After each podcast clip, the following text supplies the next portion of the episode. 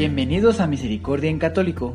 La finalidad de este podcast es compartirte la insondable misericordia de nuestro Señor Jesucristo, apoyándonos de literatura de santos como la biografía y diario de Santa Faustina, testimonios, temas para poner en práctica día a día para el crecimiento a la devoción de la Divina Misericordia.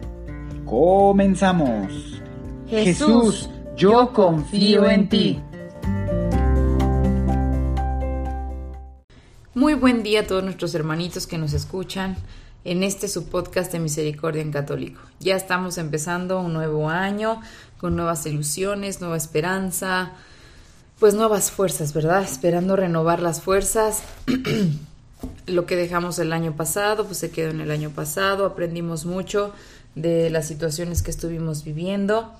Eh, digo, vamos encaminados ahorita con una nueva esperanza eh, con la voluntad de, de mejorar y de hacer las cosas mejor. Estamos iniciando, apenas estamos para el día de hoy, yo creo que estaríamos en el día número 3 de este nuevo año.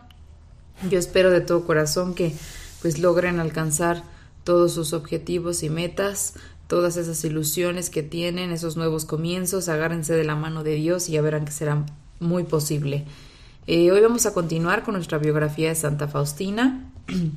Y también comentarles que vamos a estrenar, si Dios quiere, ¿verdad? Para los siguientes audios, eh, el apartado o la sección de testimonios para que, bueno, empecemos el año con algo nuevo también, algo diferente, esperando que les guste mucho y este, y bueno, que continuamos con nuestra biografía y que Dios esté siempre con ustedes recordando el capítulo anterior. La hermana parecía confundida, así Sor Faustina trató de explicar lo que ella quería decir. Cuando nosotros sufrimos mucho, tenemos la gran oportunidad de mostrar a Dios nuestro amor a Él, pero cuando sufrimos poco, tenemos menos ocasión de mostrar a Dios nuestro amor. Y cuando no sufrimos de ninguna manera, nuestro amor no es grande ni puro. Por la gracia de Dios nosotros podemos alcanzar un punto donde el sufrimiento se convierte en deleite para nosotros. Por amor podemos trabajar de este modo y en espíritu puro.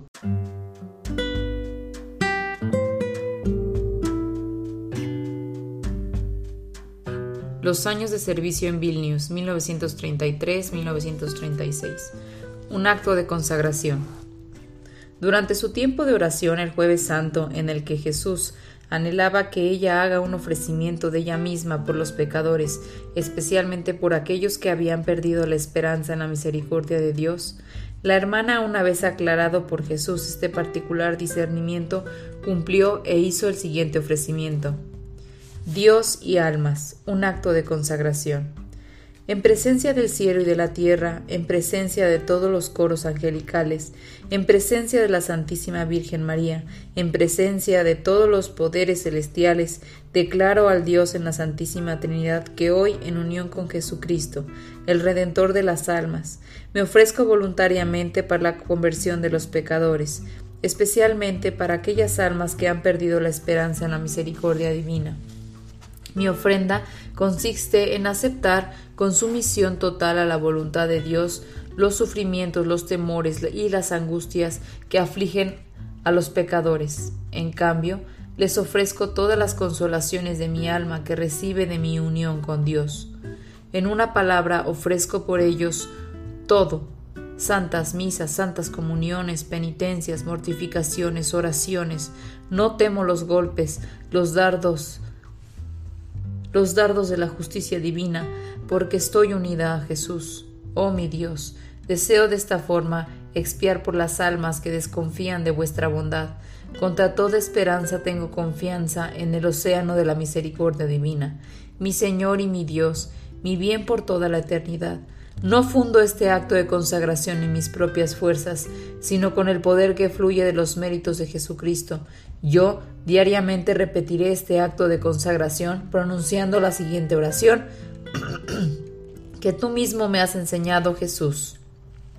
Oh sangre y agua que brotaron del corazón de Jesús como una fuente de misericordia para nosotros, yo confío en ti. Firmado. Es Santa María Faustina del Santísimo Sacramento. Jueves Santo durante la Santa Misa, marzo 29 de 1934. Jesús ratificó este acto con las palabras, Te doy una parte en la redención de la humanidad, tú eres consuelo en mi hora agonizante. Naturalmente fue con el consentimiento de su confesor que la hermana hizo este acto de consagración personal. Aunque llena de gozo por tener el privilegio de su cercanía al Señor, aprendió pronto que había una dimensión contraria a su vocación. Tan pronto como era renovada, su alma se secaba como una piedra, y era llenada de tormentos y angustias. Muchas blasfemias y maldiciones presionaban sus oídos, desconfianza y desesperación invadieron su corazón.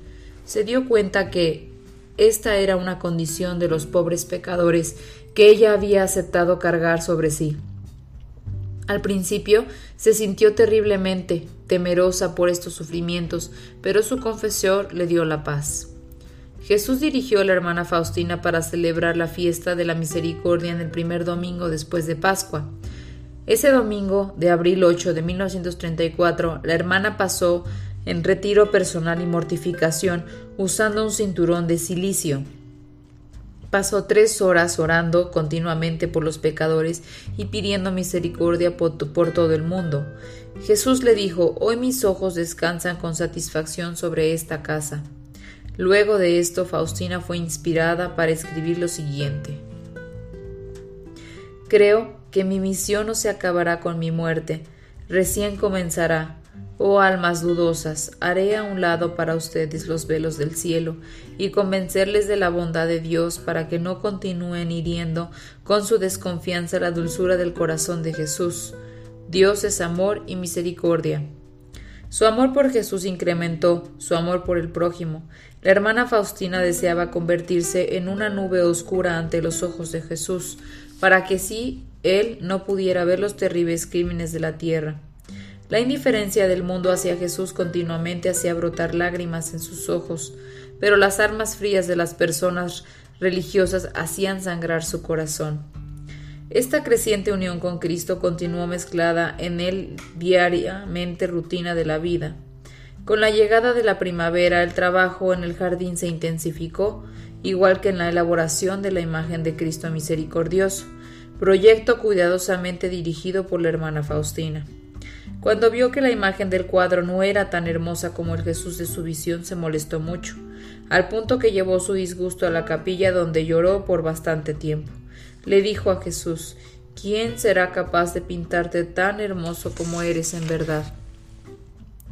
Luego oyó estas palabras No está en lo hermoso del color ni en la habilidad de los pinceles.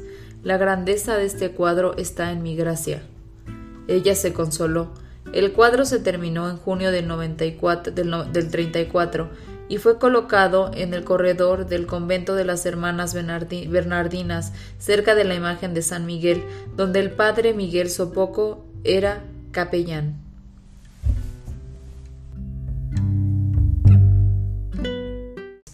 Pues bien, hermanitos, espero que les haya gustado mucho este capítulo. Eh, es un capítulo bastante intenso en el contenido. Es eh, bastante fuerte escuchar ciertas cosas, ciertas, eh, digo, como pruebas, como fortalezas que, que, se le dan al, alma, al alma al hacer tantos actos de penitencia y tanto ofrecimiento, ¿verdad? Eh, como habíamos platicado en el capítulo anterior de la sabiduría, eh, cuando llega uno a hacer el ofrecimiento a nuestro Señor, cuando llega a ofrecer ciertas cosas, ciertos sacrificios, ciertas mortificaciones para ayuda de otras almas y conversión de otras almas, tienen su fruto y tienen su efecto. En el caso de Santa Faustina, ella está viviendo situaciones muy fuertes porque tiene una, una misión bastante eh, importante, ¿verdad? Y obviamente, pues su grado de mortificación y su nivel espiritual es bastante elevado. Sin embargo, nosotros no debemos sentirnos afligidos por esta situación, debemos aprender y debemos saber que nosotros también podemos hacer ofrecimientos y sacrificios y mortificaciones por nuestros hermanos, hacer penitencias. Cada una de nuestras penitencias y ofrecimientos son una gotita que va llenando un vaso que puede ayudar a otra alma a convertirse o estar cerca de Dios. No estamos eh, obligando a nadie, ni, ni buscamos obligar, ni, ni, forzar a las personas. Es poco a poco eh, ir tocando puertas, ir tocando corazones. Y un ejemplo de esto es con testimonios, con testimonios de vida. Muchas personas me han dicho me han comentado acerca de que, pues, la religión católica, que es conflictiva, que tiene muchos problemas, que hay un montón de gente que pues incluso está en misa y está hablando de la gente, muchas cosas que suceden, ¿verdad? Y creo que ahí es cuando nosotros tenemos que hacer ese testimonio vívido, porque a veces solamente con llegar y decir palabras no es suficiente. Lo que decimos tiene que ser congruente con lo que hacemos. Tenemos que mostrarle a la gente que realmente hay una conversión en nosotros y en nuestro corazón y que es Jesús quien está actuando. Y Jesús no diría malas palabras, Jesús no trataría mal a nadie, Jesús no trataría injustamente, Jesús no haría las cosas para lastimar a otros. Jesús es el amor en vida. Y nosotros, al ser hijos de Dios, a ser hijos de Él, tenemos esa gran responsabilidad. Sé que somos humanos, sé que cometemos errores, sé que cometemos equivocaciones en la vida, en el día al día, porque pues muchas veces nuestras miserias son parte de todo esto y cuando alguien toca una miseria nuestra, cuando alguien toca una debilidad nuestra, eh, no podemos resistirnos y volvemos a caer, ¿verdad? Sin embargo, también es una prueba, también es una muestra que levantarse y el pedir perdón y el aceptar que uno está equivocado es porque Dios vive en nosotros. En el Via Crucis nuestro Señor Jesús cae, cae tres veces y Él se levanta. Y eso es una muestra de que nosotros al caernos también podemos levantarnos, pedir perdón, cumplir y pagar nuestra responsabilidad por lo que hayamos hecho en la magnitud que lo hicimos y seguir el camino adelante con la confianza y con la fe de que vamos a mejorar. Hoy en este episodio, en particular nuestra hermana Faustina ofrece mucho por las almas de los pecadores pero especialmente toca el tema de los sacerdotes o religiosos que hacen las cosas mal. Creo que hoy en día es un tema bastante conflictivo, bastante delicado, porque digamos que las cosas malas resaltan más que las buenas y a la gente se agarra más o le gusta más ver cosas negativas que cosas positivas.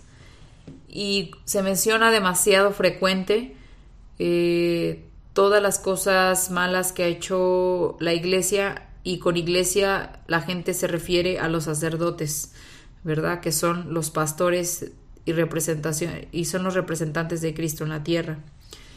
Ellos tienen bastante responsabilidad y no se justifican sus actos. Pero nosotros tampoco somos quien para juzgarlos, porque no sabemos lo que es estar en una posición, en una postura como ellos. Es difícil para los que han sido víctimas o que sus familiares han sido víctimas o que sus hijos han sido víctimas de algún sacerdote pederasta o demás. Yo sé que es algo muy duro y es algo difícil porque uno va con toda la confianza y con toda la fe a llevar a sus hijos al catecismo, a la iglesia, acercarlos a Dios y que resulte una situación así es complicado. Sin embargo, tenemos que ser fuertes y tenemos que apoyarnos los unos a los otros porque es lo que quiere el demonio, es lo que quiere Satanás, alejarnos de Dios y de su palabra.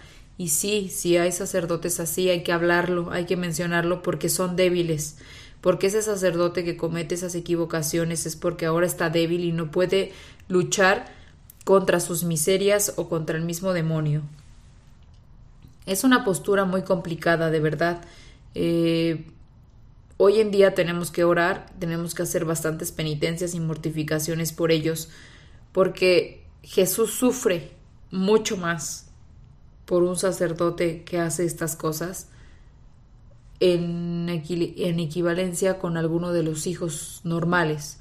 ¿Por qué? Porque ellos son los que tienen la obligación y la responsabilidad de acercar a la gente a, a su iglesia, y cuando el sacerdote comete estas equivocaciones bastante gente se pierde del verdadero objetivo que Jesús vino a plantar en la tierra.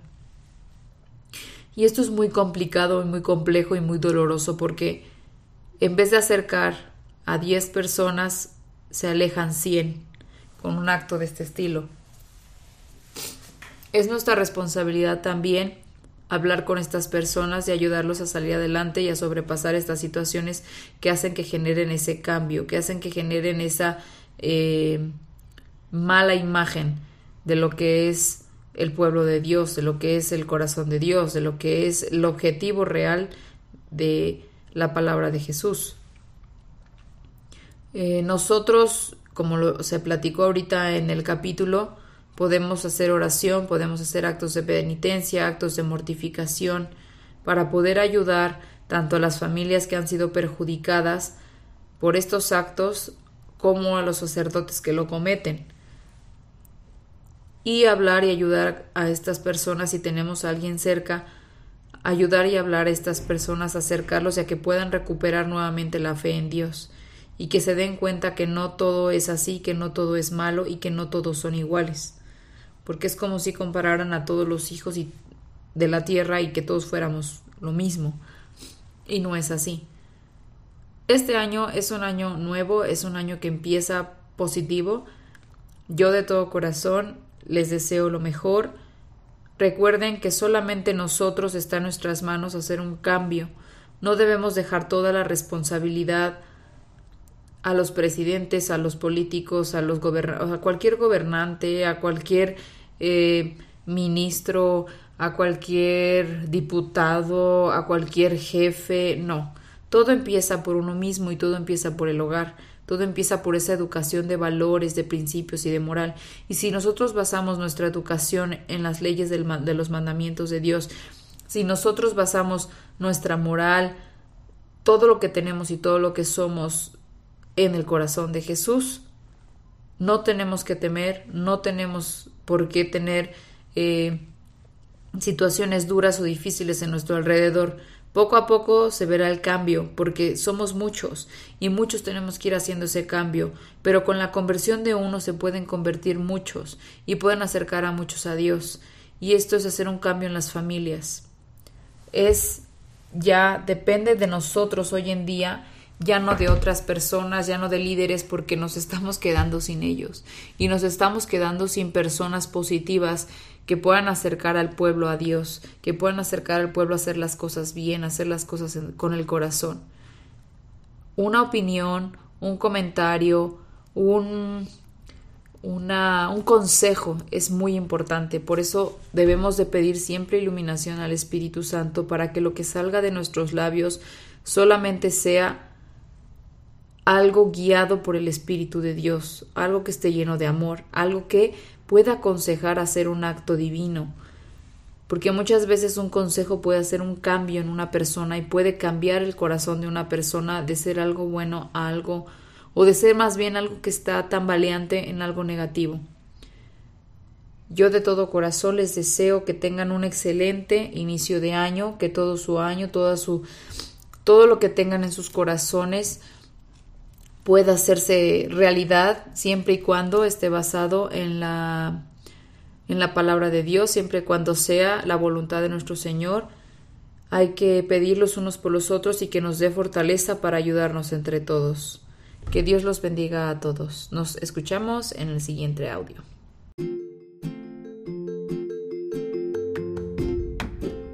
Si es la primera vez que escuchas nuestro podcast, te invitamos a que escuches el numeral 0,1,1, que habla sobre las temáticas que se desarrollan en este podcast y el lenguaje que hemos propuesto para identificar cada una de ellas, y así sea más fácil para ti escuchar las que más te agraden. Te dejamos el link del audio y la lista de las temáticas en la descripción que este audio tiene.